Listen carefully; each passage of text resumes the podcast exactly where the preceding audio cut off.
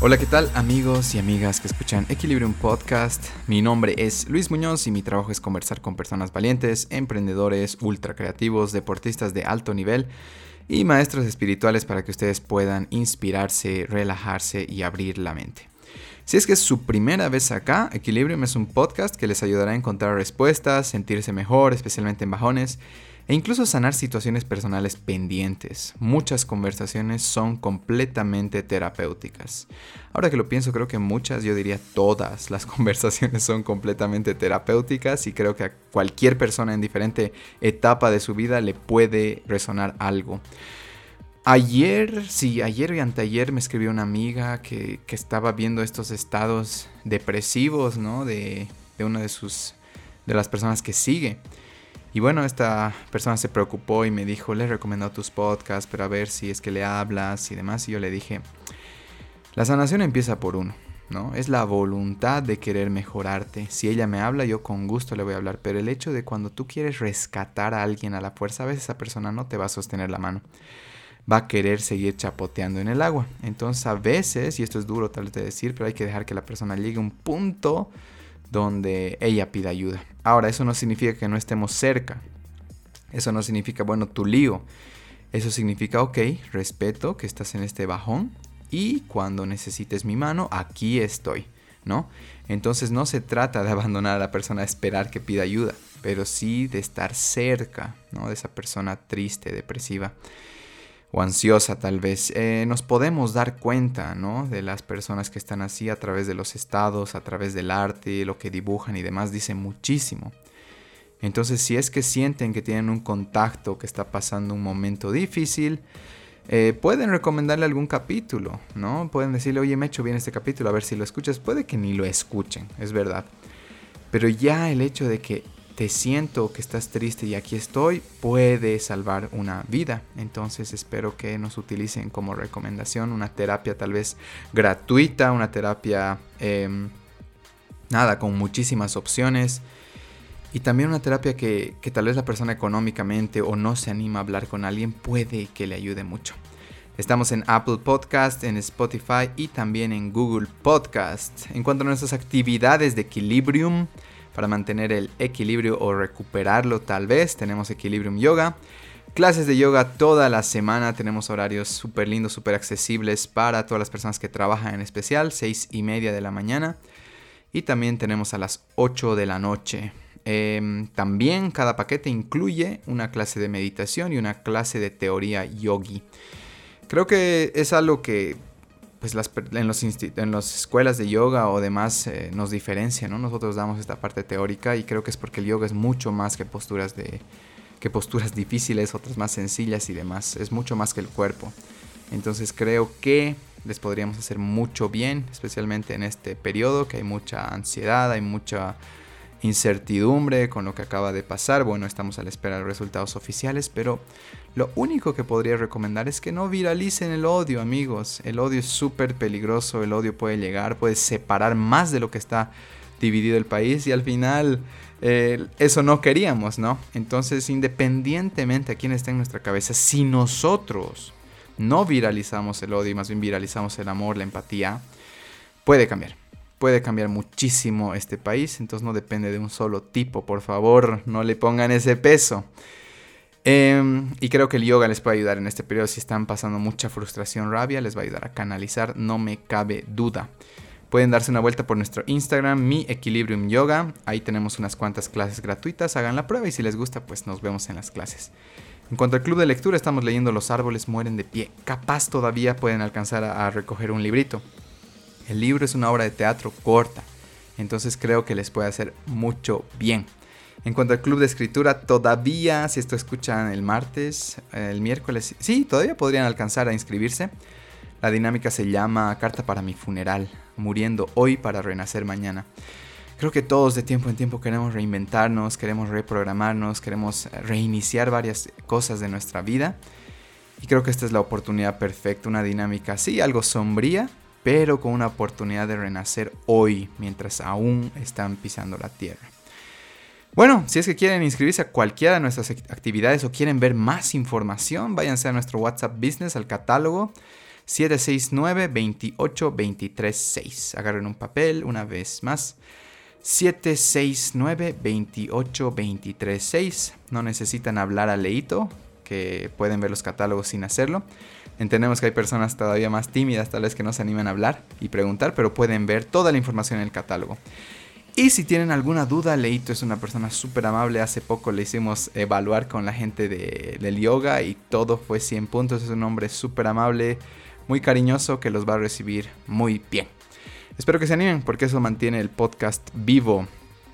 Bueno, presentamos a mi invitada el día de hoy. Hace un año y medio más o menos comencé a dejar la carne después de un despertar natural, yo diría. Mi práctica de yoga empezó a provocar algo en mí eh, que decía haz la transición. Yo les digo, ahorita estoy en el puente, no puedo decir que soy completamente vegetariano o soy vegano, ninguno de los dos.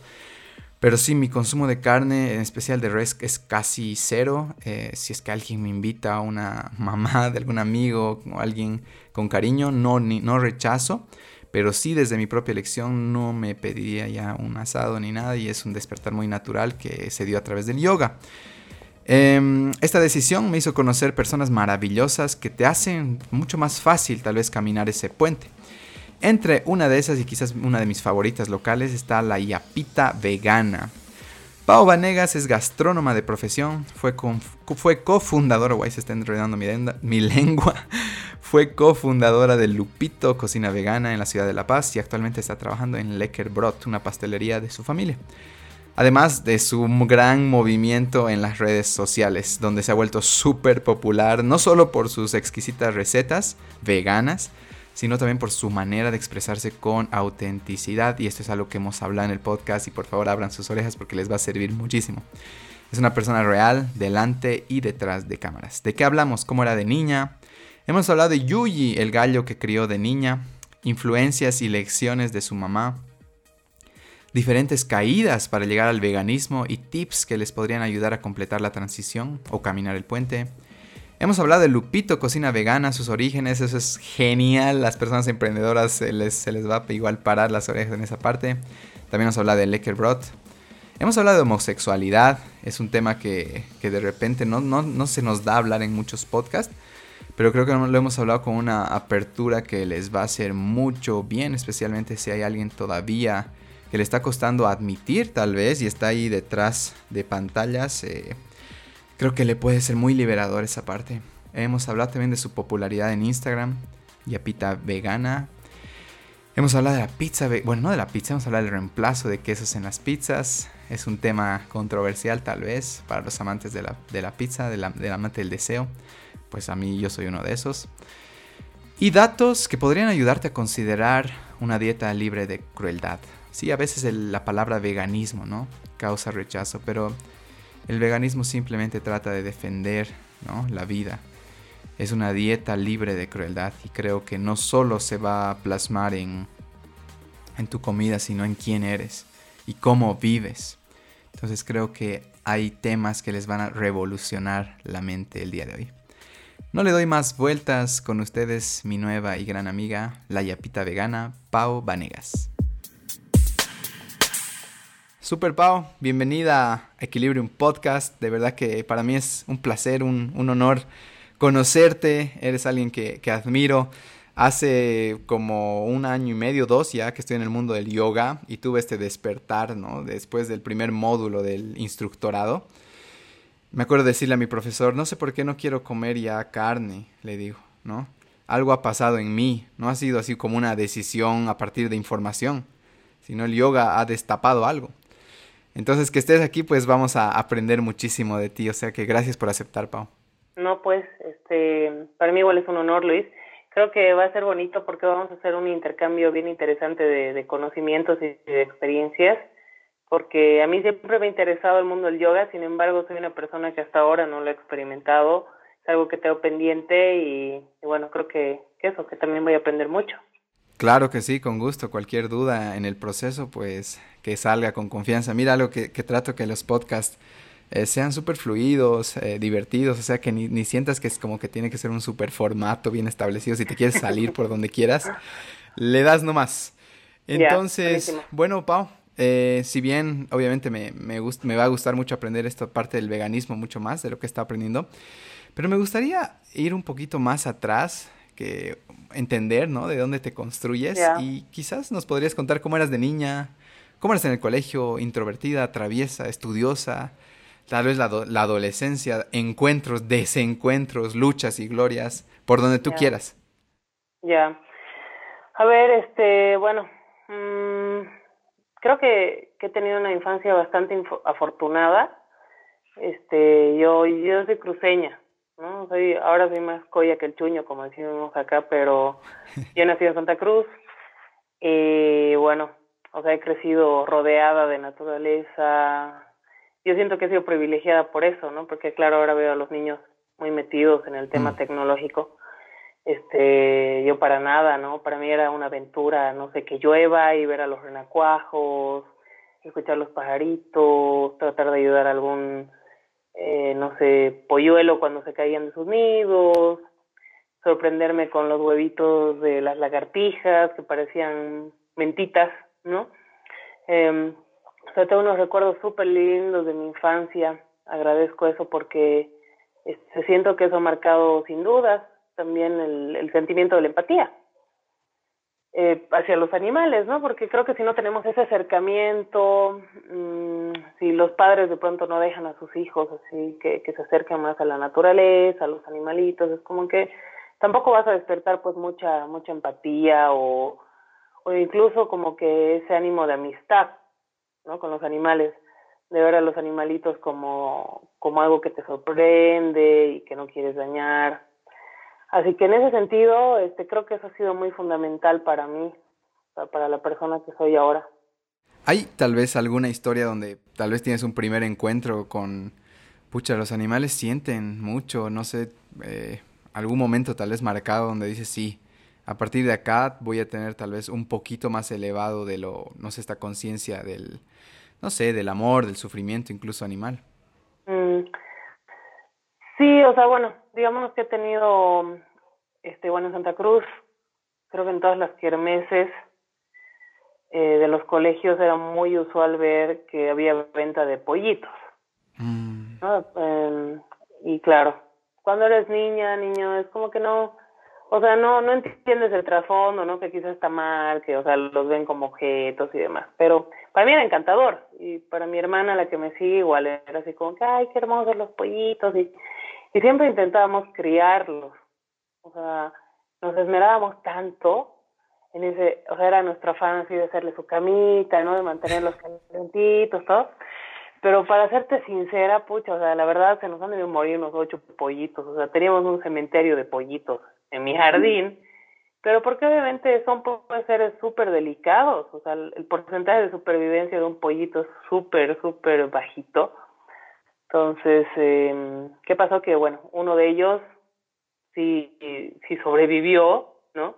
Literal. Y, bueno, lo llamamos Yuyi. Yuyi. sí, resultó ser un gallo y era un gallazo, ¿no? Y era hermoso, o sea, pucha, yo tengo unos recuerdos. Me acuerdo una vez que, que apareció uno de esos sapos así medio gigantes entre las palmeras y estaba jugando y nunca me han gustado mucho, la verdad, los anfibios era como que me generaba un poco de asquito. Y de pronto como que el Yui aparece y como si fuera un perrito ubicas, así como que empezó a hacer sus ruidos de gallito, así como espantando al, al sapo, porque yo me reasusté y él así como que se dio cuenta. Entonces para mí eso ha sido una, una conexión así que me parece hasta fantasioso, ¿no? Cuando lo vuelvo a recordar. Es, y yo era muy apegada a ese gallo, muy, muy apegada. Eh, era, era parte de la familia, aparte de los perritos que vivían ahí, era como que nunca se lo ha visto con ánimo de criarlo, digamos, y comerlo, ¿no? Ni, mi mamá ni mi papá. Pero lo que pasó después sí fue un poco eh, traumático y yo creo que también eso me ha, me ha dejado, digamos, algo ahí de, inquietud. Y fue que luego nos vinimos a La Paz con mis hermanos, mi mamá, lo dejamos al Yuyi con mi nana, que era mi nana en ese entonces, y a los meses, ponte unos tres meses, volvimos a Santa Cruz. Nada, o sea, era como que mi mamá delante mío, ¿no? Le pregunta a mi nana, que se llamaba Claudina, pregunta, ¿cómo está el Yuyi, Claudina? No sé qué. Y, la Claudina, ay señora, me hice un locro buenísimo, así me quería morir, ubicas, mi mamá hace rato así creo que me agarró la cabeza y mis ojos pues así, ¿no? Yo no podía creer, o sea, estaba indignada, horrible pues, ¿no? Em, y yo creo que, que en ese momento, o sea, se me ha quedado pues grabadísimo. Y es como que todo se acumula, yo creo, en la vida. O sea, si realmente dentro de todo le prestamos atención a esos episodios que nos marcan, es como que muchas veces creo que hay que despertar la intuición y esa guía, ¿no? Que tenemos todos de manera interna y hacerle caso. Totalmente. Algo que justamente hablamos con algunos clientes es decir, es cómo esas cosas, esos episodios, eh, puedes verlo de dos maneras, ¿no? Puedes quedarte trancado en eso o puedes verlo como una oportunidad, porque están ahí muchas pistas, muchas pistas en la infancia, las cosas incluso, o sea, traumáticas que nos duelen, pueden definir hacia dónde vamos a, hacia qué vamos a hacer con nuestra vida. Y cuando me hablas, ¿no? De, del Yuji, que pues, que en paz descanse, ¿no? Eh, una mascota. ¿no? Una mascota y creo que la gente no se da cuenta, o bueno, yo te diría también que hay un marketing tan bueno, ¿no? Para ocultar el, sufrimiento animal, tanta plata detrás, que no, la gente no te, o sea, yo te soy sincero, hace dos, tres años no me daba cuenta. Entonces es como un despertar. Ahora que tú tengas esta exposición a los animales y e incluso, ¿no? A la crianza del, del Yuji, creo que tiene muchísimo que ver el dolor que te deja él en quién eres hoy y en cuántos yuyis estás salvando, en cuántos animales eh, eres parte de que la gente diga, no, yo no quiero ser parte de esto. Entonces, creo que a veces no queremos mirar al pasado porque da miedo o qué sé yo, tenemos dolorcitos. Pero creo que ahí están muchísimas pistas. Y el otro día, algo que dijeron en el club de lectura fue, muchas de las cosas que vas a hacer con tu vida puede que estén definidas entre tus 8 y 12 años. Entonces, preguntar a los padres, a las personas que los han criado, cómo era en ese rango de edad. Y es casi seguro que algo nos agarró en esa edad. Casi seguro. Entonces, mira, me causa curiosidad. Eh, me parece súper lindo de tu mamá y tu papá que hayan respetado. Eh, bueno, va a tener una mascota, un gallo, creo que no es nada común, al menos acá yo vivo en Cochabamba. Em, ¿Cómo ellos lo tomaban esto? Ellos, bueno, me imagino que al principio no, no sé si ellos eran veganos, vegetarianos o tú eres la que parte todo esto? Mm, mira, este, bueno, yo no he tenido mucho, mucha relación con mi papá, eh, con mm. mi mamá sí. Entonces, mi mamá siempre ha sido una persona que ha amado mucho la naturaleza. Siempre me ha enseñado eso, o sea, me inculcó siempre. No sé, la podías ver contemplar, digamos, la naturaleza y realmente te daba pues ese ejemplo, ¿no? De respeto. Eh, sí comía carne mi mamá y de hecho cocinaba, ¿no? Su dieta básicamente casi siempre llevaba la proteína animal. Pero siempre ha sido una persona muy sensible, entonces mm, creo que no habría tenido motivos, ¿no? Así como que agarrar y decir, ay, bueno, vamos a engordarlo a Yuji para ser un loco, digamos, ¿no? Ok, gracias. Tal vez, eh, ¿cuáles crees que son esas principales lecciones que, que aprendes de ella? ¿Qué te deja? ¿Alguna frase que siempre repetía, algo que te ha construido, que es importante para ti? Muchas, son varias. Este, a ver, no sé, creo que lo que... Mm, a ver. No sé, creo que más que palabras, mi mamá era de hechos. Entonces, mmm, sí, tenía nomás, o sea, más que todo le gustaba cantar a mi mamá y así expresaba su alegría pero creo que siempre me ha demostrado ser una persona muy muy fuerte y que iba tras las cosas que ella quería, ¿no? Entonces, eso es algo que sin dudas yo he heredado y obviamente lo digo con mucha humildad, ¿no? O sea que este, eh, es, es intrínseco en mi persona, o sea, mucha gente me, me dice, pucha, Pau, eres muy fuerte, sí, yo sinceramente nunca lo he visto como una cualidad tal, pero porque siempre ha sido parte de mí, ¿no? Entonces, creo que eso es algo, algo muy bonito. Mi mamá siempre respetó mucho mi lucha, ¿no? Contra el mm. maltrato animal. Siempre. Wow, qué lindo, qué linda herencia. Gracias por contarnos. Ah, mira, quizás la pregunta que todos quisieran saber, la historia, si bien el, el Yuji creo que tiene mucha influencia, ¿cuál, en qué momento decides eh, ser vegana? qué te, qué te mueve, hace cuánto que, que, lo eres. Realmente me gustaría aprender todo esto. Y sabes qué, la pregunta tal vez, ¿cuáles son las primeras dificultades que te encuentras? Claro. Bueno, mira, yo siempre tuve la inquietud. Primero mis eh, 15 años más o menos. Mm, una de mis mejores amigas era Hare Krishna. O sea, como que iba por ese lado, no consumía carne, entonces así como que un poco la influencia por ahí empezó. Eh, y yo sí me sentía súper cómoda, o sea, sin comer carne. Nunca ha sido para mí un... Sinceramente nunca me ha parecido así emocionante como que hacer una parrillada o cosas así, era para mí X. Entonces eh, ahí como que ya empecé un poquito más a agarrar conciencia porque obviamente ella también me hablaba, ¿no? De por qué no, desde otro ángulo. Desde el ángulo del karma, ¿no? De que, no sé, consumir igual la violencia y demás cosas, que todo tiene sentido, pero yo. Al final como que es un poquito agarrar de aquí y de allá y todo tiene lógica. Um, intenté en ese entonces y fracasé porque, claro, a ver, 15 años, mi mamá, si bien siempre me ha apoyado, tampoco iba a ser doble menos en mi casa, ¿no? o sea, la verdad complicado.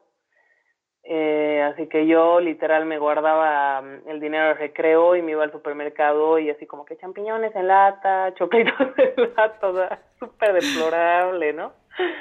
Estoy bien triste mi alimentación, así que estuve un mes y medio, quizás, lo dejé. Luego a mis 21 años, otra vez volví a intentar. Eh, estuve un año viviendo en Santa Cruz y ahí dije, bueno, a ver, voy a estar lejos de, de mi mamá, así como que mm, voy a empezar a cocinar yo. No me daba el tiempo, igual otras me descuidé. Creo que es, creo que es muy importante tomarse con responsabilidad una decisión así, ¿no? Porque, o sea, si bien no es complejo, sí tienes que llevar algunas pautas. Entonces yo no llevé esas pautas y sí caí, digamos, en que, no sé, eh, tomaba mucha leche soya, o sea, no equilibraba mucho con vegetales, leguminosas, ¿no? todo casi era soya, soya, soya, y tuve una descompensación.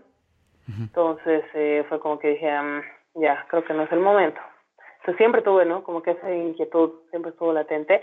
Y además, eh, yo creo que, no sé, igual la vida siempre me ha querido por ese lado, porque este o yo la traía porque todas las parejas que tenido igual la mayoría eran vegetarianas no así como que bueno no voy a comer carne o bueno no comían carne entonces igual yo feliz.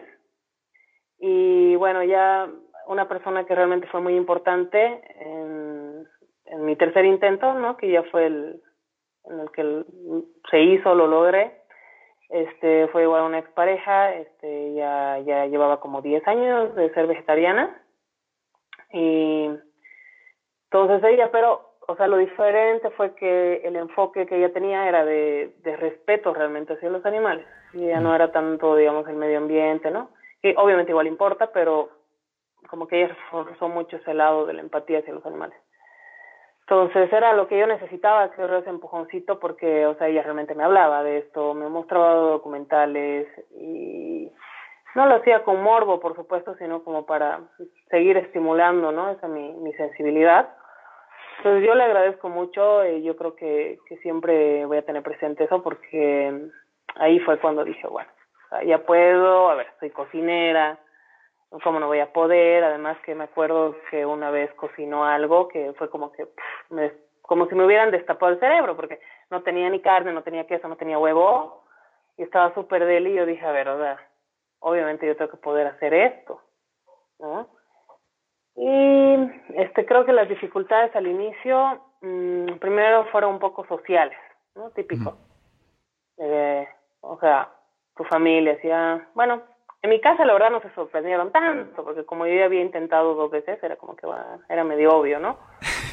um, pero claro, a ver, como soy gastrónoma, entonces eh, sí tuve muchos colegas, ¿no? Así como que, ay no, qué aburrido, o pucha, pero eres tan capa, ¿qué vas a hacer siendo vegana? O sea, se te va a hacer muy difícil vas a hacer puras ensaladas, o sea, ahí hubo mucha crítica. Mm, y bueno, después obviamente el tema de informarte, este, bueno, yo, yo, vas a disculpar, yo soy un loro, ubicas, me preguntas algo y puedo estar así. Dale, dale, por favor, eso es lo que nos gusta. este, nada. A ver, en resumen, sí, las primeras cosas que, que pasaron, ponte mi cuerpo, este, la, dentro de las dificultades es que, bueno, la carne pues lleva un montón de hormonas, evidentemente le, les inyectan un montón de, de, sustancias a los animales para que engorden más, conserven más su el tema de la grasa en el cuerpo, aceleran su crecimiento, bla, bla, bla. Que nosotros eh, adquirimos eso ya como normal en el cuerpo. ¿no? Mm. O sea, el cuerpo ya dice, ay, ok, es como si estuvieras tomando medicamentos. ¿No? Estás tomando medicamentos, eh, obviamente eh, drogas legales, pero que ya tu cuerpo asimila como normales. Y lo mismo pasa con las hormonas. ¿no? Entonces la carne tiene todo eso y también antibióticos y mil cosas. Entonces su cuerpo ya lo asimila y dice, bueno, ok, vamos a agarrar esto como normal. O sea, no sería lo normal, pero ya, aquí vamos. Si tú dejas de comer carne, no a todas las personas les pasa, pero algunas sí como que empiezan a notar cambios, ¿no? Entonces uno de los cambios que yo noté, por ejemplo, a los cuatro meses de volverme vegana fue que se me empezó a caer el cabello. Mm. ¿No? Y yo no sé si peco de, ser de esas que entra a Google, a pesar de que todo es cáncer, ¿no? Pones, si me duele esto, así cáncer de esto. Queda tres meses. sí, literal. este, ahí me salió como que, pues, o sea, puse veganismo y así como que se me cae el cabello, ¿no? Palabras clave. Y me mm. salió, decía, ah, puede ser por la falta de zinc y por un desequilibrio hormonal, por esto, esto. Mira, empecé, tomé tres, tres semanas el zinc, así para ver, y normal, se me cortó y ya como que mi cuerpo se, empezó otra vez a regular. Eh, con la B12, eso fue muy chistoso porque sí fue como yo siempre digo, ¿no? Hay que tomar la B12 porque si no te da una chiripiorca, literal, o sea. Me acuerdo que ya ni podía manejar porque sentía todo esto contracturado y yo decía, realmente estaré tan estresada, o sea, qué raro, pero creo que nunca he estado así, y lo mismo, Google, ¿no? Ta, ta, ta, ta, ta, sí, ah, deficiencia de B12, y yo, claro, ya, tomé cuatro días y se me cortó, entonces, sí, así, veloz, ¿no? Porque claro, mi cuerpo también estaba en ese proceso de cambio. Entonces sí, creo que es responsabilidad, o sea, ponerle voluntad, onda, a ver, quiero hacerme vegana y qué cuidaditos tengo que tener, porque tampoco es, yo sinceramente no he ido a una nutricionista hasta creo que tres años después, y todo normal. O sea, siempre de todos los años mi rutina de, de conteo de glóbulos rojos, ¿no? Que todo esté en orden, digamos, tranquila. Ok, gracias, qué linda historia.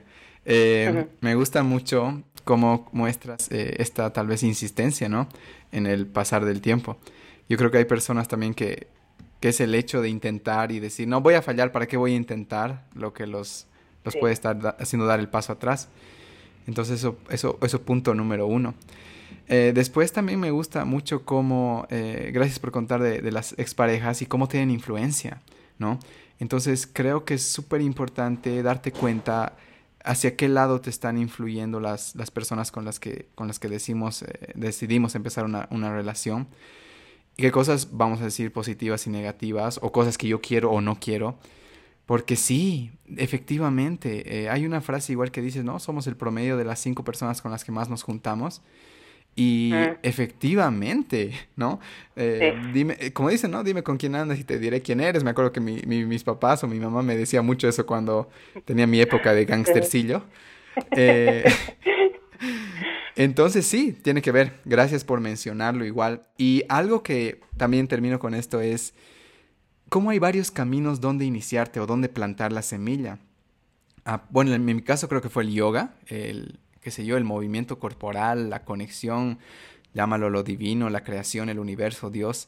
Creo que eso fue un punto de que, claro, yoga significa unión. Y lo que me explicó mi maestro Osmel me dijo, cuando tú practicas yoga, tú te estás uniendo con el universo colectivo y eso incluye toda la forma de vida, toda forma de vida. Entonces, de alguna manera, empiezas a sentir mucho más lo que un animal podría estar sintiendo y muy natural te nace decir, creo que quiero dejar. Y había gente que me decía, ¿no? Es que, pucha, es que hay que decidir y de repente empiezan a, prohibirse cosas. Y para mí no es así, al menos ahorita que estoy en el camino, no te digo que soy ni vegetariano ni vegano, estoy en el camino para mí nunca ha sido como, ay, ya no voy a comer esa hamburguesa, nunca. no voy, voy a dejar de comer parrillada. No, ha sido como natural, ya no quiero, ya no puedo. Entonces creo que has mencionado otros caminos, me dices también este, el Hare Krishna, el karma, eh, la, comer el sufrimiento, ¿no? Energía. Eh, o decisión también. Entonces creo que si alguien ha intentado y nos está escuchando y dice, pucha, por mí no ha funcionado a través de la decisión o de lo, del karma, no me convence, experimentar con el yoga, experimentar otras semillas, voy a decir, podrían hacer que el proceso sea mucho más llevadero. Sí, yo, yo la verdad en ese aspecto, este, a ver, ¿qué te puedo decir? Mm, sí respeto mucho, o sea, la, la llegada al, respeto a la vida animal, o sea, es decir, sinceramente como vegana eh, activista, ¿no? A través de, de la alimentación, porque yo lo veo así, o sea, yo activismo a través de, de enseñar a cocinar y esa es mi forma de aportar. Entonces, este, no, no me gusta eh, juzgar ni quitar mérito, digamos, a las personas que pronto llegan al veganismo o porque son ecologistas o por yoga o, o directamente por, o por dieta. ¿no? Este, creo que creo que eso no es bueno. Lamentablemente sí creo que hay a veces eh, personas que se cierran, ¿no? A que ah no, tiene que ser por el respeto a la vida animal, o sea, tienes que amar a los animales, si no, si no lo haces por eso, no tiene sentido, ¿no? Entonces, este, yo creo que sí es, es válida todo, son válidos todos los caminos que llevan hacia eso, porque al final, yo lo veo así, o sea, hay gente que incluso deja de comer carne por moda, y yo digo, ok, me parece una moda súper linda, súper, pucha, que está así de alguna forma estimulando la empatía, y si realmente lo van a hacer por moda, yo feliz, o sea, y felices los animales sobre todo, ¿no? Que obviamente no pueden razonar y decir, ay, qué bien que estén haciendo activismo por nosotros, pero obviamente es deplorable, ¿no? Ver cómo viven o su vida en el encierro. Totalmente, mira que hace poco igual en el club de lectura, no sé si leíste Sapiens de Yuval Noah Harari. Mm, no. Uf, sabes que eh, Yuval obviamente te explica, ¿no? Desde la parte, vamos a decir, filosófica, científica, no desde la parte moral, el veganismo. Yuval es, es, vegano, de hecho, y te explica desde la ciencia, te explica desde datos, no te trata de decir esto es correcto o no correcto. Te dice estos son los datos. Ahorita hay un holocausto animal, ¿no? Ahorita estamos permitiendo que millones de animales cada día sufran, que millones de vacas eh, abandonen a sus, bueno, no abandonen, los separen a la fuerza de sus terneros y demás. Entonces, él a partir de un montón de datos te dice, esto es lo que está pasando, ahora tú decides, ¿no? Entonces creo que es una manera igual muy interesante de convencer a alguien que podría decir, no, es que eso entre lo correcto y lo incorrecto y la perspectiva, que, siempre hay muchas excusas, ¿no? Para no hacerlo. Es que la gente tiene miedo y defiende con ira, porque al final la ira es el miedo disfrazado. Entonces creo que es una manera igual interesante y un camino más que a través de datos científicos, ¿no? Que por ejemplo, un mamífero, al igual que nosotros, tiene muchísimas emociones, ¿no? Entonces, eh, y habla, Yuval da este ejemplo, que ya lo di en otro podcast, creo. Y el ejemplo es este, dice, hay un mono, y el mono ve un montón de bananas, pero ve unos leones cerca, ¿no? Entonces hay gente que dice, los animales no tienen emociones, pues aquí está el ejemplo. ¿En base a qué va a tomar el mono su decisión de acercarse, arriesgar su vida por las bananas? Dos cosas. O va a sentir miedo o va a sentir valentía, ¿no? Una de dos. Si siente miedo, va a decir voy a ir a buscar a otro lado. Y si siente valentía, va a ir a toda pastilla a recoger las bananas y correr, ¿no? Entonces esa es la prueba. O el, simplemente hecho de las personalidades de nuestros perros. O sea, tienen personalidades. Algunos son caprichosos, otros son mimadísimos o lo cómo nos defienden ahorita, por ejemplo, me dices del, del Yuyi, cómo ha sentido incluso eso, ha intuido cierto miedo y ha decidido actuar. Entonces creo que es importante para las personas, no les digo que sea, vamos a decir correcto o incorrecto, vamos a decir, esto está sucediendo, ahora tú quieres ser parte de esto o no. Entonces creo que hay varios caminos, todo, hasta la moda creo que es respetable. Yo digo, qué linda moda, igual alguna vez he dicho. Porque siempre hay alguien que, de repente le entra un fanatismo, ¿no? Y dice, no, solo este es el camino. Sí. Sí, pasa. Entonces... Mm. Pero... Perdón. No, dime. Eso de hacerlo así, ¿no? Por, por tecnología es como que a veces nos distrae en el, en el aspecto corpóreo y es así de, ah, perdón, te interrumpí. no, no, dime tú. No, no, ahí terminé. Ahí ya. Sí, evidentemente, mm, sí, hay, como te digo, hay que respetar. Creo que todas las luchas este, son válidas y creo que igual y, y siento que mm, todas las personas como que a veces tenemos nuestras luchas, ¿no? Propias, o sea, mira, te voy a poner un ejemplo, yo siempre digo esto, yo tengo muchas amigas que, por ejemplo, van a hogares de, abuelitos, ¿no? Y su forma de aportar es, no sé, yendo a compartir con ellos, hacen postrecitos para los abuelos, así súper lindo. Yo me admiro porque evidentemente yo alguna vez he participado de eso, pero no podría decirte, ¿no? Así que, o sea, que siento una conexión, así como que, wow, tan fuerte como la que ellos sienten con los abuelos. Entonces siento que, mm, o sea, lo importante es escuchar nuestro corazón y decir, a ver, ¿en qué puedes aportar? O sea, ¿en qué puedes así como que contribuir y hacerlo con ganas, ¿no? Eso. Eso, súper. Mira, antes de pasar a la siguiente pregunta, hablando de Yuval, que soy yo tremendo fan de Yuval y me encantaría que leas el libro, por favor. Eh, Yuval, bueno, aparte de ser este mega genio que dos meses al, al año hace esta meditación vipassana, que son dos meses de silencio, creo que medita dos horas al día y demás, no tiene celular, Yuval, que él dice, esta es la muestra de poder ah, en el futuro, el que no tenga celular, el que no esté controlado por tantos estímulos. Pero bueno, un dato interesante igual de Yuval, que yo lo empecé a stalkear por todo lado, es que Yuval es gay, ¿ya? Y Yuval te explica la homosexualidad, desde la ciencia. Y él te explica cómo eh, que, por ejemplo, el rechazo a la homosexualidad de la iglesia o lo que sea, es absolutamente cultural, porque a nivel biológico no hay absolutamente nada que te diga que un hombre se puede juntar con otro hombre o una mujer con otra mujer, no hay absolutamente nada. Entonces es absolutamente cultural que una región diga, no, esto es malo o esto es bueno, ¿no? No es ni malo ni bueno, es lo que es, es biológico. Y de hecho él habla como en, el, en la evolución, porque este libro de Sapiens es tan lindo, ya que te habla desde hace millones de años. En la evolución te muestra que una y otra vez en diferentes eh, especies y demás, cómo había este junte entre hombres y hombres y mujeres, porque no hay absolutamente nada que restrinja eso. Es la cultura y muchas veces la iglesia la que en nombre de lo correcto y del amor pues ha matado muchísimo a muchísimas personas. Sé que es polémico eso, pero creo que está bueno mm. mencionar. En Equilibrio tratamos de tocar esos temas. Y bueno, invitar a los oyentes también a leer Sapiens. No me crean, léanlo. Es historia. Mm. A ver, me dejas un poco picada, la verdad.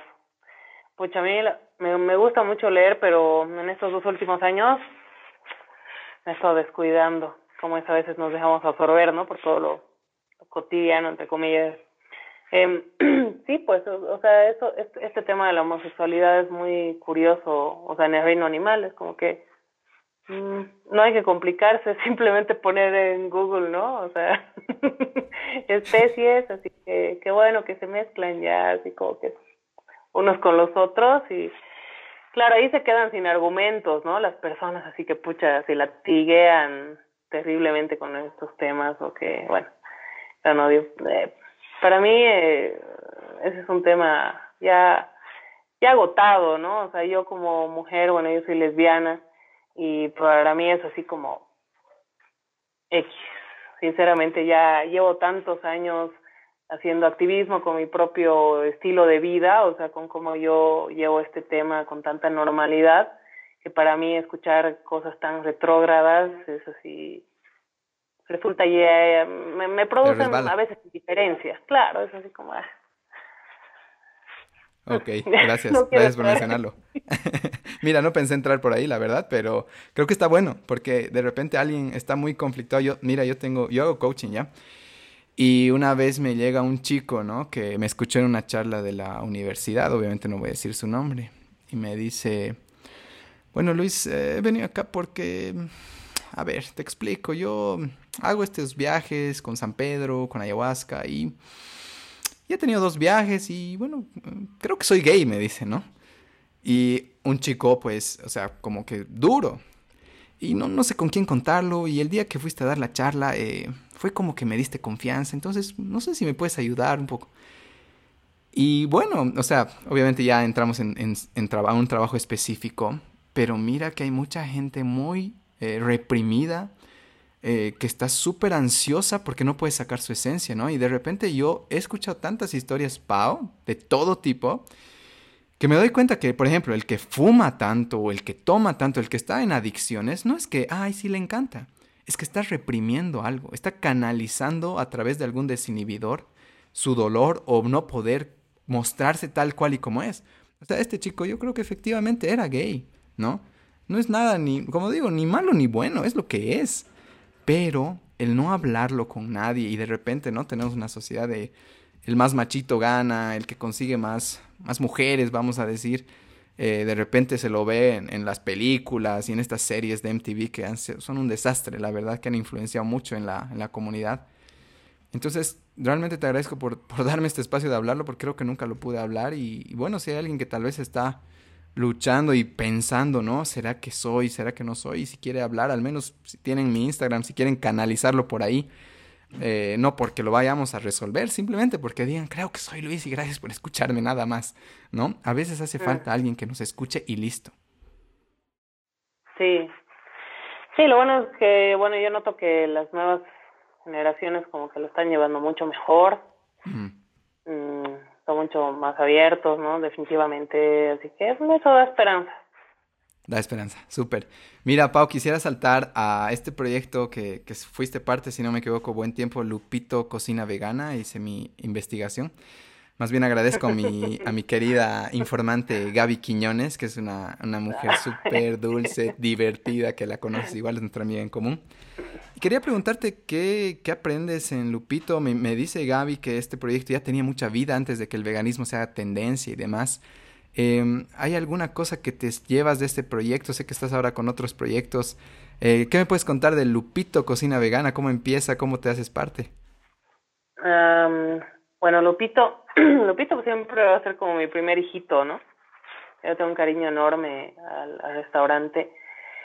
Y bueno, Lupito ha sido un proyecto que me ha hecho madurar mucho en el sentido de, o sea, hacerme crecer como persona, como profesional, mmm, asentar muchas ideas, muchos criterios profesionales, eh, me ha abierto muchas puertas, o sea, el veganismo para mí, este Luis, ha sido algo hermoso en todo sentido, ¿no? todo en todo sentido. Quizás no tanto porque mm, a veces me cuesta un poco dejar la papa frita, pero después todo bien. ¿Por qué, ¿Por qué tienes que dejar antes de seguir? No, pues porque pucha, ya. ¿Qué te puedo decir? Estos, estos cachetes no son casualidad, Luis. ¿Son papas fritas bueno, moldeadas? Sí, uy. Sí, la papa frita. Es que es, es eh, la vieja confiable, ¿no? De todas ah. las veganas y los veganos. O sea, no hay algo, bueno, ya que hay papa frita. En fin, volviendo al tema de Lupito. este, bueno, Lupito ha sido algo que lo hemos hecho de forma muy espontánea y linda em, con mi expareja, que las dos éramos socias. Y literal empezamos a cocinarnos un montón de recetas así en casa, probar, ¿no? Y como que este, a ver, y si probamos esto, y todo nos salía de él, y digamos que a veces lo compartíamos con mi mamá, mi hermana, ¿no? Que casi siempre cocinábamos en mi casa. Entonces todos eran así como que, ay, qué, qué rico, qué y nosotras así súper emocionadas y como que conociendo más, digamos, del mundo del veganismo desde, desde la cocina, ¿no? Y claro, yo como soy gastrónoma, eh, por supuesto para mí ha representado también un reto, ¿no? Así agarrar y decir, ah, no, o sea, tiene que haber cosas delis y que sean veganas, o sea, tenemos que salir del esquema de, la ensalada, ¿no? Y que de hecho, por supuesto, ya, ya habían eh, restaurantes que, que no hacen solamente ensaladas, ¿no? Que son veganos o vegetarianos. De hecho, eso es un mito. Pero yo quería como que romper un poco ese patrón y, y que la gente diga, ah, no, o sea, que vea fotos de comida y que diga, perdón la expresión, no jodas, eso de verdad es vegano, o sea, aunque se queden con esa duda, ¿no? Y crear esa inquietud y la curiosidad sobre todo. Entonces empezamos así a cocinarnos, bla, bla, bla, luego empezamos eh, de forma así medio casual a hacer ceviche, lo hicimos para nosotras, o ceviche vegano obviamente, luego aprovechamos las instalaciones que teníamos en, mis cocinas de, de negocio familiar. Entonces ahí empezamos a hacerlo, ¿no? empezamos a vender y la gente súper feliz, todos así como que una acogida súper buena. Hasta que un día le digo, che, sería hermoso, ¿no? Que un día abramos un restaurante, no sé, ¿por qué no? Y me dice, ay, sí, ¿tú crees? Así, sí, sería genial. Y digo, sí, pucha, sería increíble. Sí, sería, oye, sí, sería bueno. Sí, quizás unos dos años, ¿no? Sí, unos dos años. ¿Qué dos años? Un día paseamos por una zona comercial de la, de la zona sur de La Paz, que es San Miguel. Y en eso vemos un local así en alquiler. Era chiquitito, no sé qué. Yo le digo, sí, si preguntamos así solo como para plantearnos, ¿no? En el futuro, pero tener así una idea, ¿no? De qué necesitaríamos. Ya, si llamábamos, la señora súper cordial, decía, ah, esto así, bla, bla, bla. Ya. Y nos quedamos pensando, nosotros estamos en mi auto, sí, si lo hacemos de una vez, eh, ¿será? Sí, sí. Ya nos hemos ido a mi casa, nos hemos puesto a hacer cuentas, a ver qué necesitaríamos ya, esto, esto, esto, esto, esto, esto. Ya, ¿cuál es el presupuesto? Ya, tanto dinero, ya. A ver, tenemos el presupuesto, ya esto vamos a hacer, tan, tan, tan, para conseguirlo. Ya, así, nos hemos emocionado. Al día siguiente ya era yo avisando a mi mamá, ¿sabes? Voy a abrir un restaurante vegano. Y nada, pues mi mamá era así de, ¿estás segura? Sí, estoy segurísima, segurísima. Y la mayoría nos apoyaba, ¿no? Porque ya veían, digamos, lo que estamos haciendo. Y sí ha sido como un boom. Entonces, ha sido muy bonito porque este hay una anécdota aquí muy muy buena que es nuestro localcito tenía 40 metros, ¿no? 30 construidos así con paredes, o sea que es chiquito, y 10 en terraza. Pequeñito. Imagínate para tener ahí tu almacén, todo, o sea, teníamos que ver toda la de Paralelamente en el edificio había un restaurante, o bueno, una cafetería de 80 metros, o sea, el doble, ¿no? 80, 90 metros, que era de unos venezolanos, que eran súper creídos, ¿ya? Re malos tipos, o sea, es más, se, se, perdón, perdón la expresión otra, se cagaron de risa cuando vieron, así como que nosotras estamos pintando nuestras paredes, porque nosotras hemos hecho todo, o sea, hemos puesto sudor al, al proyecto, ¿no? Hemos agarrado, hemos llamado amigos a ver con qué nos ayudan, así ya, no, yo te ayudo a pintar, otra amiga, yo, yo ayudo con la carpintería, así, re bonito. Y ellos así como que, ay, así súper alzados, creo que eran como cuatro socios y, se miraban así. Teníamos casi la misma edad, éramos contemporáneos, digamos. Y claro, nosotros veíamos, ellos metían sus hornos de 20 mil dólares, ¿no? O sea, que, o claro, hay hornos que son así carísimos. Y, y su asistente de menú, así todo. Y nosotros, ah, así todo caserito. Y bueno, pues, eh, claro, cuando abrimos Lupito, realmente fue un boom. Hacían fila para esperar para comer wow. Sí, era súper bonito. Claro, como también era chiquito, ¿no? Mm. Este, mira, pero en 40 metros hacíamos a veces 60, 70 platos. ¡Wow! Tremendas. Una locura. Y eso, o sea, fue una experiencia muy, muy, muy linda y sobre todo siempre nos acordamos de eso, ¿no? De que de todo el armado del boliche, pintar, eh, o sea, una experiencia súper agotadora, pero que, que nos ha enseñado muchísimo, ¿no? Y hemos valorado también mucho el proyecto, también gracias a ese esfuerzo, ¿no? Qué lindo. Felicidades. Mira que me encantan las historias cuando estás tan seguro de algo tan loco, ¿no? Y, de, y tan repentino, tal vez. Creo que las personas están, estamos acostumbradas a, a, la planificación y que hay que hacer un, hay que pensar, ¿no? Te dicen tranquilo. Pero realmente cuando encuentras tu lugar en esta tierra, es como inevitable, es como un imán que dices, no, es que esto yo tengo que hacerlo. Y, llegas a tu casa y te emocionas y agarras un papel y demás, ¿no? Eh, te entiendo mucho. Cuando yo empecé el podcast, me acuerdo que estaba tan emocionado de hacer esto que no iba al baño ya. Me cruzaba mis piernas y decía, un cacho más, voy a trabajar un cacho más. Entonces, yo creo que hay personas que, que tal vez se han conformado con que han encontrado un, no sé, un trabajo en el banco, tal vez. No digo que ningún trabajo sea malo o bueno, pero un trabajo que tal vez no les emociona tanto y aún no se han trabajado tanto de decir, necesito encontrar esa cosa que me mueve, que me mueve el piso. Y creo que tu historia, al menos a, mí, me encantan las historias y me emociona y me imagino ahí.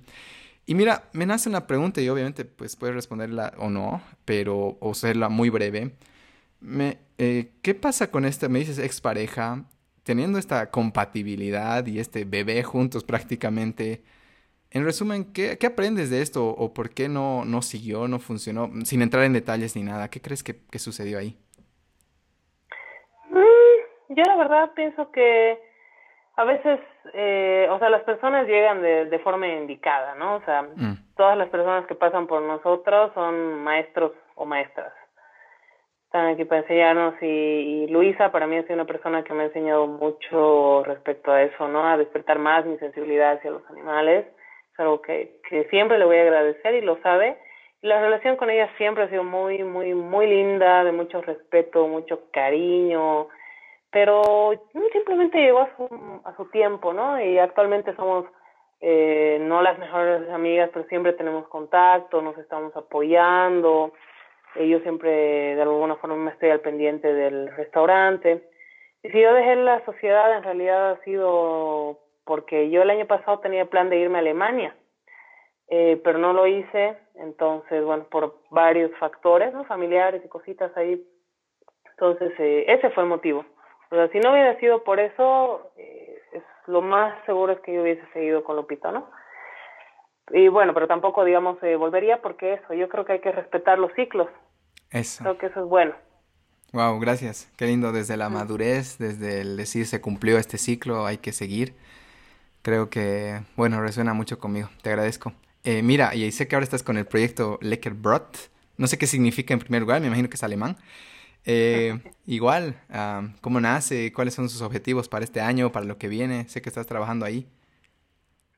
Eh, sí, mira, a ver, bueno, Leckerbrot es una pastelería que, que abre mi mamá, en realidad, cuando yo tenía 13 años, o sea, ya mm. son 20 años que hace la pastelería. Y bueno, este, digamos que yo un buen tiempo he sido la cabeza, ¿no? Eh, después mi hermana y así más un negocio familiar. Eh, ya luego yo quise hacer mis propios proyectos, también por esto, por eso nació lo de Lupito. Y actualmente eh, yo he vuelto a Electric igual por circunstancias familiares, ¿no? Por muchas cosas que han pasado y la verdad es que ahorita estoy muy comprometida porque, bueno, a pesar de que sí me, me causa un poquito ahí de, de confusión el hecho de que no es una pastelería vegana, que yo desearía que fuese vegana, ¿no? Se trabaja todavía con huevos y queso, Um, es algo que yo me propongo ir veganizando de a poco. Mm. Entonces, eso me encanta porque la pastelería actualmente tiene el 30% más o menos los productos que son veganos y cada vez se hace más conocida por eso. Y la verdad es que alguna vez había considerado, no sé, de pronto hasta vender, ¿no? La, pastelería por cosas así, pero bueno, ah, sabrás que mi mamá falleció hace un mes y, y poco. Entonces es como que, no sé, ha, sido un sueño de mi mamá y evidentemente era su sueño, pero es como que yo ahorita digo no, o sea, con mayor motivo siento que, voy a seguir adelante con el proyecto y, lo voy a sacar todavía más, o sea, lo voy a levantar más, ¿no? Así que ahí vamos Luis y, y confío en que de a poquito, ¿no? O sea, no, la verdad es que a veces me ha pasado por la mente onda, no, ya voy a cortar de una vez y voy a hacer ya pastelería vegana, pero tampoco puedo hacerle eso a las personas y bueno, también es un tema económico, ¿no? Así que hay que pensar un poco en todo. O sea, está, está bueno ser congruente, seguir nuestros, no sé, nuestros ideales, ¿no? Porque esa es la palabra. Pero también hay que ser un poco prudentes, ¿no? Y con todo lo que pasa, pues ahorita es como que ahí, ahí vamos o sea, tanteando, pero feliz porque sé, confío que en unos años es muy probable que, que sea una pastelería vegana, ¿no? Qué lindo. Sí, me gusta que, que de alguna manera hagas progresivo, qué sé yo, el, esta transformación y también honrar, ¿no? El sueño de tu mamá y un poquito ceder, ¿no?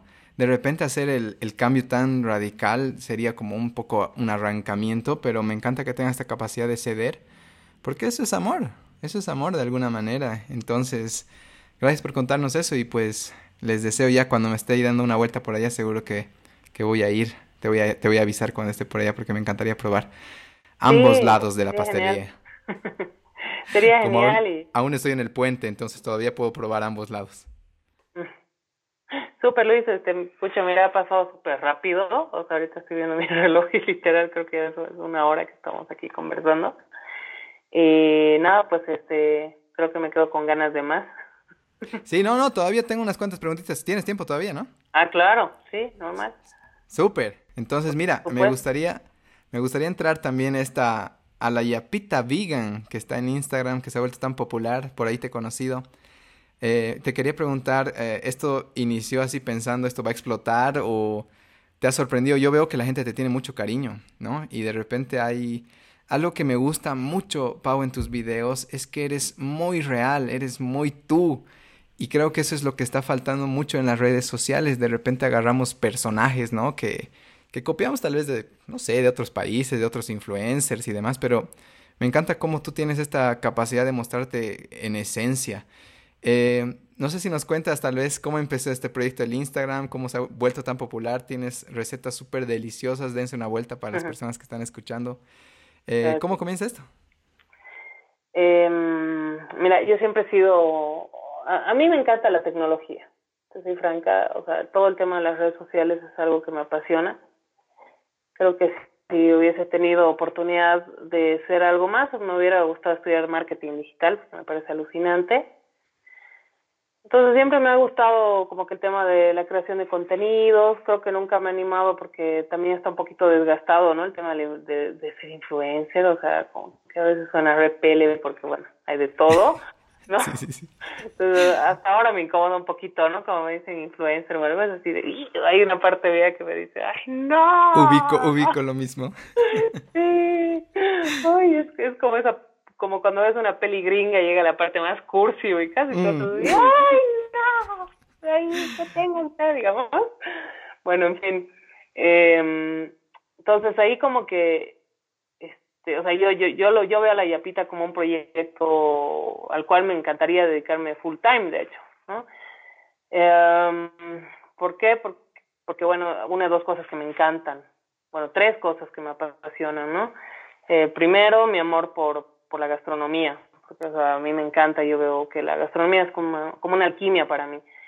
Es alucinante yo me pierdo cocinando. Entonces, por un lado eso, mi pasión por la cocina. Por otro, bueno, el ideal, ¿no? De, de respetar la vida animal, de, proteger los derechos de los animales.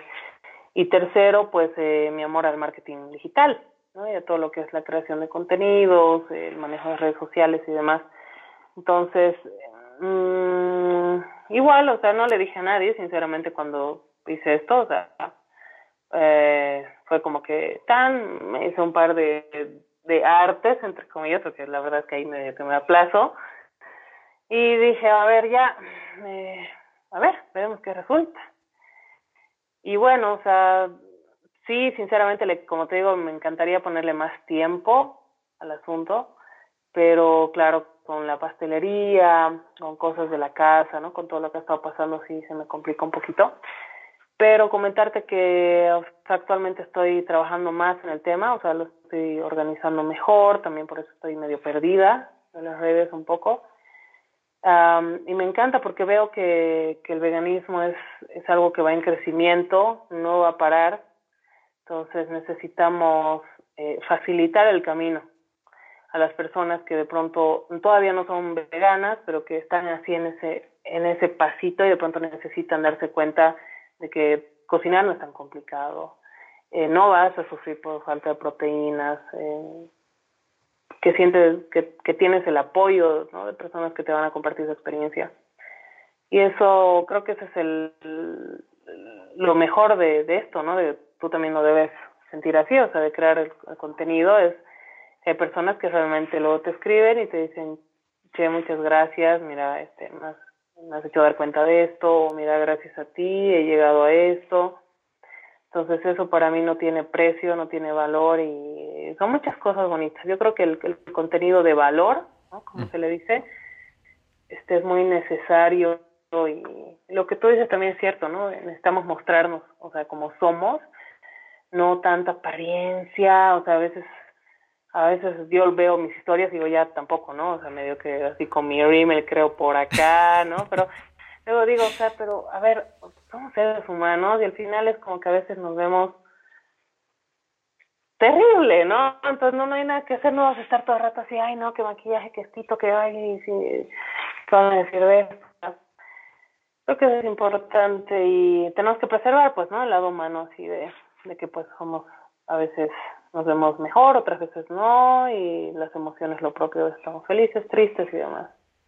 Qué lindo, mira, me muestras con, tienes un ego bastante controlado, trabajado, y creo que eso es la, la trampa del ego, la que hablan, ¿no? En esta, en esta área espiritual, si quieres, de, de creer que, pucha, no sé, te tienes que mostrar, uh, te tienen que admirar de alguna manera.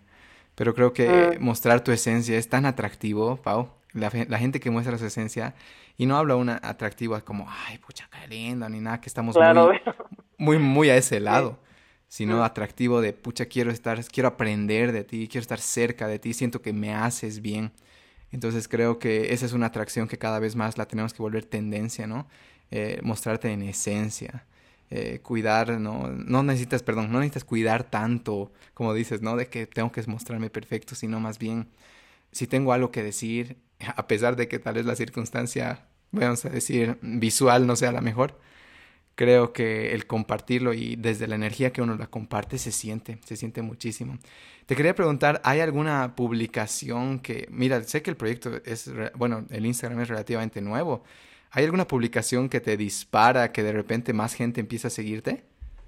Em, bueno, mira, para mi sorpresa, una plataforma que en realidad me, me sorprende porque me divierte muchísimo es la de TikTok me encanta, o sea, yo me he vuelto fan, ahorita estoy ahí, creo, más metida que en cualquier otra red. me gusta porque, bueno, siempre he tenido además un, un, lado muy, muy payaso, por así decirlo, ¿no? Las personas que me conocen, digamos, fuera de redes, es como que saben cómo soy, soy muy ocurrente y demás, entonces me encanta porque puedo transmitir eso con mucha facilidad por TikTok, porque te da todas esas herramientas, ¿no? Eh, y bueno, he tenido, he tenido algunos videos que, que sí, o sea, que, que han desprendido mucha polémica, así como que, ay, no, estos veganos, así, ¿no? Ah, pero que, no sé, tengo uno que ha llegado a 140 mil vistas y tiene 44 mil likes, entonces... Y wow, ¿y de qué es ese? Eh, un, un, chico me puso así como que, ay, ahí falta la carne, ya en un comentario de un video. Y yo le respondí al video y le respondí con un plato con filetes de seitán, que parece carne. Entonces le dije, bueno, así como que ni siquiera tenía texto el video ni nada, era la música y un poco, o sea, un poco de texto, ¿no? Explicándole lo que era y le mostré el filete. Entonces, parece que la gente así como que, bueno, en términos así medio españoles, así, han flipado con el asunto así de, claro, porque la verdad mi, mi filete de seitán parecía carne, ¿ya? Entonces todos así como que, ay, ¿qué es eso? Ay, yo quiero aprender, así, ah.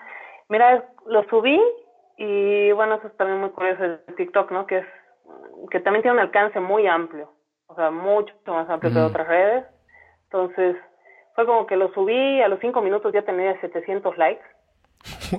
Y ahora, ¿qué? O sea, me quedé así como que, ah, después tengo otro de, con, con igual con el Seitan, que es tiene, este, creo que 40 mil, este, el que te dije tiene 44 mil, tengo otro de 40 y después uno de 17 mil, o sea, esos han sido los más fuertes, digamos. Y... Mm, ok. O sea... Mira, yo no me animo a ir a TikTok hasta ahorita.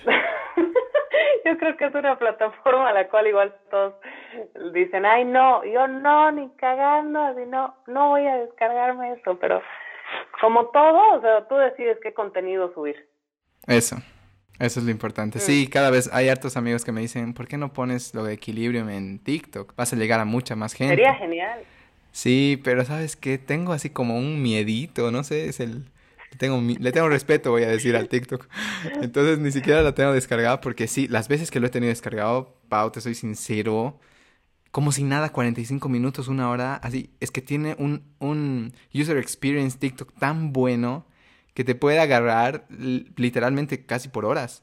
Entonces, yo, yo tengo, ya he dicho, no, no, no, me quedo en el Insta, pero ay, me haces animar con esto que me dices, que dices como que pucha se puede llegar a más y al final tú quieres compartir tu mensaje, ¿no?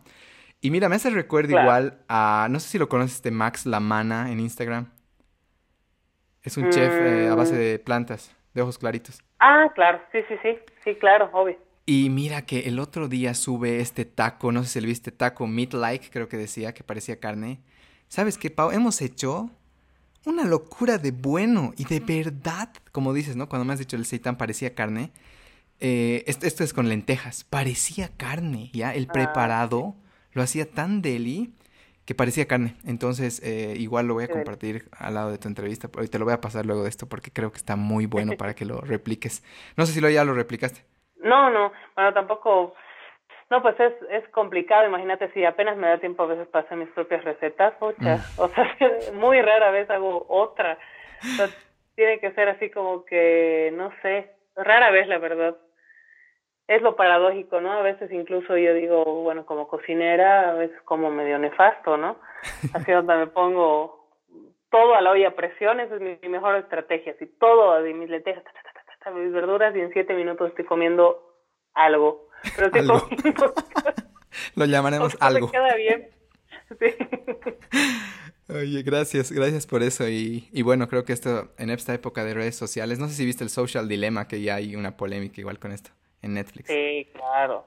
Entonces creo que si vamos a estar ahí, al menos que sea desde nuestra esencia y no y mucho cuidado, ¿no? Mucho cuidado con, con caer en esta trampa. Pero bueno, si no lo han visto, véanlo, no, no vamos a entrar en eso. Mira, Pau, quería entrar también en este tema que creo que es una, una gran dificultad, especialmente para la gente que ya, ya ha llegado al vegetarianismo, eh, de la pizza vegana y los reemplazos de quesos. ¿Hay alguna sugerencia? Obviamente, yo creo que lo primero, lo que he estado aprendiendo, todavía estoy en el puente, voy a repetirlo, es no esperes el sabor del queso, ¿no? Creo que a veces quieres sí o sí, dices, bueno, voy a entrar a esto, pero quiero el mismo sabor. Y te empiezas a decepcionar. Entonces, ¿hay algún tip, consejo, algo que te haya servido? Yo creo que, que la relación con el queso a veces hay que verla como esa relación tóxica que has tenido en tu vida ¿no? Y que realmente, o sea, resignarte por un lado a decir, ok, ya, o sea, puedo seguir, ¿no? Sin esto, o sea, ya como que queda un poco en el olvido. Y por otro lado, o sea, meterte a la cabeza de que hay otra cantidad de alimentos, o sea, tan amplia, que, este, o sea, lo puedes superar. No te voy a negar que a veces da añoranza, ¿no? Mm por esos buenos momentos, digamos, por así decirlo. De la relación tóxica. Sí, exacto. Ah. Pero eh, es complicado. Ahora, no, no te voy a negar que he probado unos tres quesos que realmente eran muy buenos y que se asemejaban mucho. Ninguno en Bolivia, digamos, en otros países, uno en Chile, otro en Italia y uno en Alemania, o sea que estaban, o sea que realmente parecían quesos mm. en el sabor y en la textura. Entonces, de ser posible es posible. Lo que pasa es que tienen que haber igual inversionistas y yo te aseguro que ya hay. Mm. De seguro que ya están así partiéndose la cabeza como con la Impossible, ¿no? La hamburguesa y toda esta cadena que están haciendo de falsa carne, por así decirlo.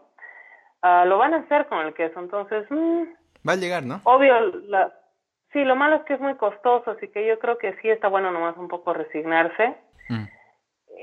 y, tampoco crearse las expectativas, ¿no? Sobre todo en algún momento seguro que voy a hacer un video ocurrente ahí metiéndole un poco de humor con la con la expectativa que uno tiene con la levadura nutricional, que es como el oro de, las y los veganos, ¿no? Mm. Así como que te vuelves vegan y así es, ay, ¿dónde consigo levadura nutricional? O sea, te iba a hacer esa pregunta, de hecho. Sí, debería ser así como que cuáles son los deseos así más urgentes. Y luego cuando te compras la levadura nutricional y la haces, es así como que ah. qué decepción, o sea, le han hecho tanto marketing a esto para para nada, así para que no tenga mi queso, ¿no? Porque además la gente cree que le va a poner ahí su cucharita y va a ser queso mágicamente, no es así. Entonces, eso a mí también me gusta aclarar, no por obviamente perjudicar a alguien que venda, ¿no? Porque me imagino que a veces yo con mi honestidad te digo, no sé, creo que nunca voy a conseguir patrocinios porque a veces soy tan sincera, o sea, y me gusta ser así, que digo, a ver, esto les conviene, esto no les conviene, no hagan esto porque se van a decepcionar. y eso pasa. Y levadura nutricional, pero consiguen en algunas tiendas eh, de productos ecológicos, ¿no? Sí es cara. Y eso, no hay que hacerse mucha expectativa, pero sí sirve como apoyo, ¿no? Súper, gracias, gracias por eso. Sí, creo que es un tema que... Eh, sí, justo en este Max Lamana pone mucho la levadura nutricional en varias cosas y yo decía, ¿dónde consigo esto? Qué difícil. Pero bueno, ah, ya que me dices que voy a ir a buscar y ya te diré cómo me va, pero gracias. eh, Pau, tal vez, eh, tenía una pregunta buenísima y se me ha ido, pero tengo otra. ¿Qué le dirías tal vez a las personas que rechazan la idea? Tal vez alguien dice, vaya, vaya, todavía no lo sé, Rick, están ahí. Eh, está bueno lo que dices, pero aún no se animan. ¿Qué, qué dato tal vez es diferente al, al convencional, ¿no? Que está ahí, ahí, ahí fuera.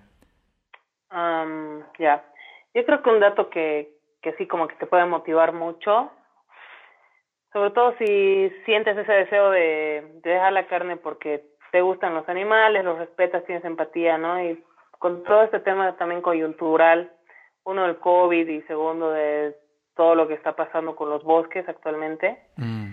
mucha gente sí se cuestiona, yo sé, muchos nos animan a veces por el miedo a, a fallar, ¿no? En, ese camino, digamos, de, de transición, primero el vegetarianismo, luego el veganismo, nos animan a decir, ¿no? Quisiera hacer esto, pero la gente que sí se anima, yo hay un dato que, que me parece súper importante, que es así como que cuántas vidas puedes salvar de un animal al año, ¿no?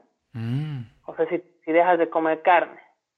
Entonces, eh, ya se ha hecho, digamos, un, un aproximado, y en ese aproximado está que puede salvar al año la vida de 360 a 430 animales. Wow. Entonces, para mí, es, para mí es un dato importante. Es como que Mm, es hermoso, ¿no? Me acuerdo que cuando leí ese dato es como que calculé porque yo voy cuatro años ya casi por el quinto, entonces dije, a ver, así, esto, uy, ya, ya voy mil y pico, ¿no? Así como que, ah. entonces es, es bonito, yo, yo, yo siento que, que sí, evidentemente la, la lucha por los derechos animales sí tiene que, que estar ahí siempre presente, ¿no? De alguna forma, entonces este dato sí me parece muy profundo. Hay mucha gente que se impacta, ¿no? Y así como que, uy, Qué lindo, gracias por compartirlo. ¿Me haces, has visto la lista de Schindler? Sí, claro. Eh, no sé si te acuerdas de esta escena cuando acaba la, la, Segunda Guerra Mundial y están todos los judíos que había rescatado Schindler, todos mirándolo con unas ojitos de amor. Sí. Y él entra en una desesperación y dice, este anillo podía ser dos más, este reloj eran cinco, o sea, al menos me da ganas de llorar hablando de esa escena siempre. Eh, me has hecho recuerdo a eso de que al final eh, yo creo que si bien, no sé, este, este marketing, ¿no? Tremendo que hay en el mundo que nos dice tener más y más espacios y más casas y más autos que al final ni puedes habitarlas ni puedes manejar 10 autos a la vez. O sea, es como que estamos persiguiendo algo que ni siquiera es tan importante.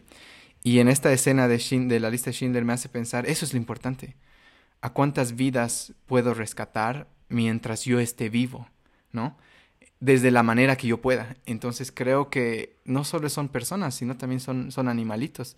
Que al final, al menos en, mis creencias, creo yo que hasta, no sé, estas almas que, que, puedes cobrar una vida, un ser humano, puede ser un, un animalito.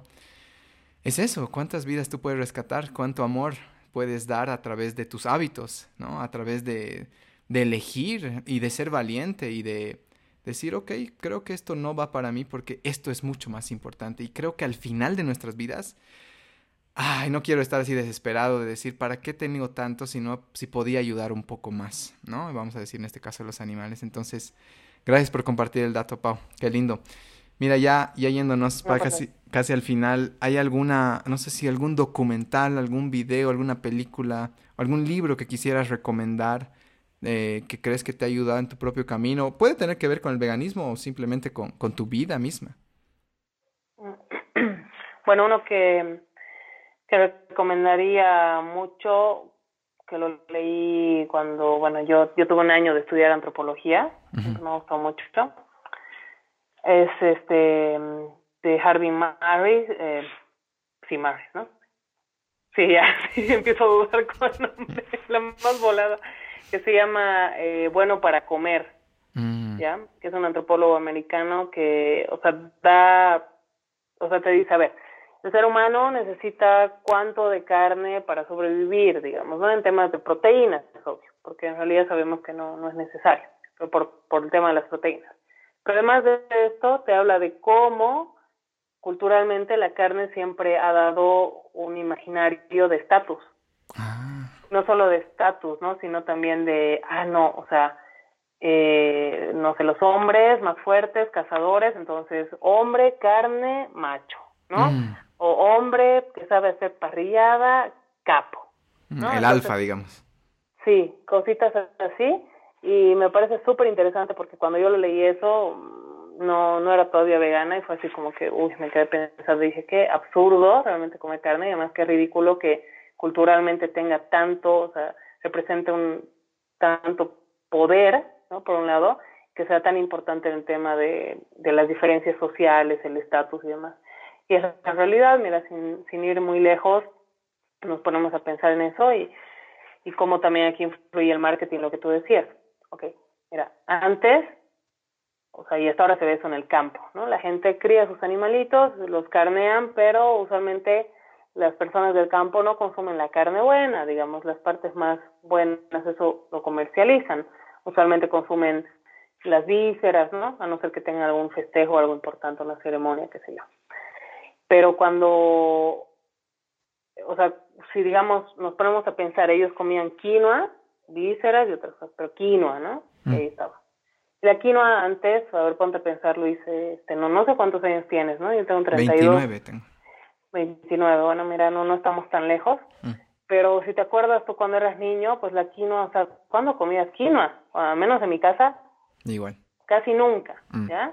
Entonces, eh, y la quinoa era así como que un alimento que se lo veía así medio, medio X, ¿no? La gente del campo lo consumía, lo que es, ¿no? Yo lo que es pero luego se ha dado vuelta la tortilla, ¿no? O sea, donde, ah, la quinoa pasó a ser un, un, superalimento, entonces, ah, no, ahora yo tengo que cocinar con quinoa, porque eso es lo, lo top y no sé qué, ¿no? Y, pero aún así la carne sigue estando ahí, sigue estando ahí como que viéndose como una representación de poder. Eso. O sea, si te puedes mm. comer una hamburguesa de, de 500 gramos, pucha, si ya no, qué platudo, este, este cuate o esta chica, digamos, este, realmente tiene el dinero para comprarse eso, ¿no? O sea, la carne hace mucho daño a la sociedad, no solamente en el ámbito de salud, no solamente en el ámbito espiritual, sino que hace daño, crea tanta brecha, o sea, tanta, eh, tanto desequilibrio en la seguridad alimentaria, es pésimo, mm. no es pésimo, o sea, y además si, si volviéramos atrás, onda, cuando realmente todos teníamos ese, ese ánimo de supervivencia, ¿no? Así como que no sabíamos utilizar muchas herramientas y demás, o no sabíamos cómo manejar una leguminosa, ¿no? Que también tiene sus cuidados y no te produce dolores estomacales y demás. O sea, cazar era algo extraordinario. Mm. ¿no? En cambio ahora te vas al supermercado y todo está empaquetado y de paso, como tú dices, ¿no? El marketing influye mucho porque estás viendo ahí la carita de una vaca sonriendo paralelamente en el letrero que dice carne, mm. ¿no? Y todo eso pues confunde a la gente, entonces a mí no me gusta mucho decirle a la gente, no, mira este video de cómo está matando a los animales, pero sabes, a veces realmente creo que la gente necesitaría una, una cátedra sobre esto y ahí también se ven las deficiencias del sistema educativo, ¿no? Así de cómo no, no, no se habla de esto. En fin, yo creo que obviamente el negocio, el agronegocio, el negocio de la ganadería. Es terrible, o sea, es una mafia. Pero yo lo digo así porque realmente es una mafia. No, es una mafia y de hecho esta misma mafia, tú sabes que algunos activistas pues son eliminados por la misma mafia. Entonces es como no arruines mi negocio porque tu mensaje está siendo muy fuerte, pero creo que si hay más movimiento no pueden eliminar a todos. Entonces sí, lo que dices es muy cierto y hay que despertar, o sea, Solo hay que pensar en las cosas que creíamos que era verdad hace cinco años y de repente hoy no. Así es lo mismo. Entonces no podemos tener la mente tan cerrada de creer que siempre va a ser así. Y bueno, incluso si te informas y aún así decides ir por un lado que quieras, otra cosa. Pero si no te has informado, creo que es momento de informarse del lado que quieras. Me ha encantado que, que digas, ¿no? Espiritual, eh, kármico, lo que sea. Realmente hay un lado que te puede decir, pucha, sí, esto no está bien esto no es correcto. Antes la esclavitud era pues permitida y de repente tú decías, ah, sí tengo dos esclavitos. Ay, de mí se me ha muerto uno, dirías, con normalidad. Tal vez hace mm. unos, no sé, ni siquiera muy lejos, 80, 90 años. Mm. Entonces, de repente algún día vamos a sentirnos muy arrepentidos de lo que estamos haciendo con los animales hoy en día, que es un holocausto animal. O sea, no es solo los matamos, es una tortura, ¿no? Entonces, bueno, mm. Creo que igual si alguien quiere informarse, aparte del libro que tú sugieres, creo que Sapiens, desde un lado nada moralista, sino un lado científico, eh, te va a poder explicar todas esas cosas. Entonces, muy recomendado. ¿Cuál es el libro que recomendaste, el nombre? acabo de ya desenredar eso, es de Marvin Harris. Ah, es un antropólogo norteamericano y el libro se llama Bueno para comer. Creo que hace un rato te dije Harris Marvis, no sé qué Algo así revés, Me pasa, no te preocupes. Bueno para comer se titula y lo encuentran segurísimo en PDF, o sea, gratuito. Es, un libro muy conocido dentro de la antropología. Súper, gracias. ¿Hay alguna, algún proyecto nuevo que quisieras que la gente se dirija o dónde te puede encontrar? Me imagino en tu página de Instagram también. Pero algo que quisieras últimamente que, la gente se entere.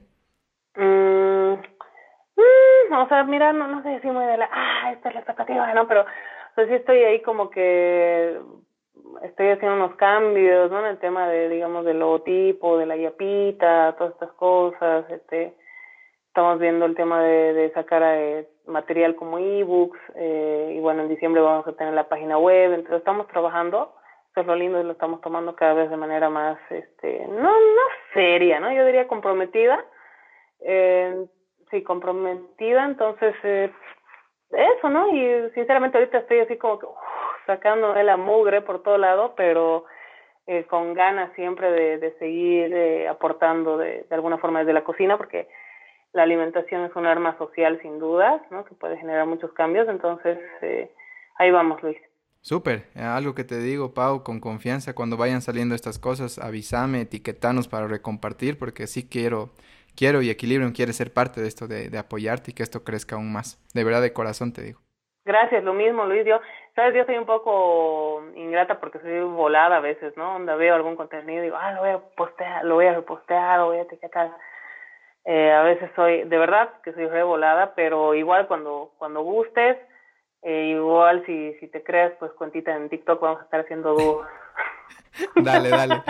Mira, acabo, antes de llegar a mi pregunta final y de, bueno, de hacer nuestro dúo algún día, eh, te quería decir que me acordé lo que, lo que te estaba por decir hace rato. Eh, no sé si los conoces estos chicos de Eco Chef. Bueno, están aquí en Cocha, no se están enviando a La Paz, pero están haciendo unos quesos veganos tremendos.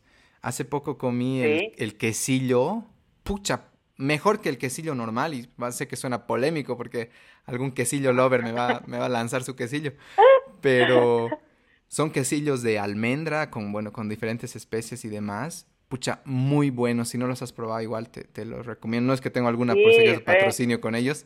Simplemente es el cariño que, que he sentido con ellos y, y, lo que están haciendo. Cualquier cosa que hace que, que este mundo sea un poquito mejor, pues para mí hay que, hay que mencionarlo. Entonces, antes de que se me vaya. Eh, bueno, Pau, en base a toda tu experiencia, a todo el camino recorrido, si hay algún mensaje que quisieras dejar a, a los oyentes de Equilibrium, ¿cuál sería? Voy, a, voy a entrar un poco en lo cliché, pero lo voy a decir porque es necesario. y es que el futuro, sin duda alguna, es vegano.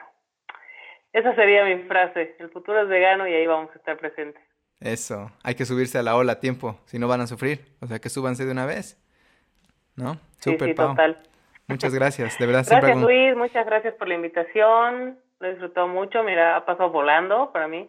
Yo pensaba por algún motivo que iba a ser más corto, por eso estaba así como que, ay, no, no sé si voy corto, pero estoy encantada y espero que en algún momento podamos compartir eh, alguna experiencia. Seguro que sí se va a dar. Seguro que sí, Pau. si te vienes igual por coche, avísame, hacemos algo, nos vamos a comer igual y nada, con gusto para servirte lo que necesites. De corazón, gracias y te, te felicito por lo que estás logrando, por el camino. Te mando mucho, mucho cariño, mucho amor, mucha fuerza para, para este tiempo igual. Igual tienes ahí mi Instagram, mi número también te voy a dar para servirte cuando necesites. Gracias y espero que hayas disfrutado las preguntas.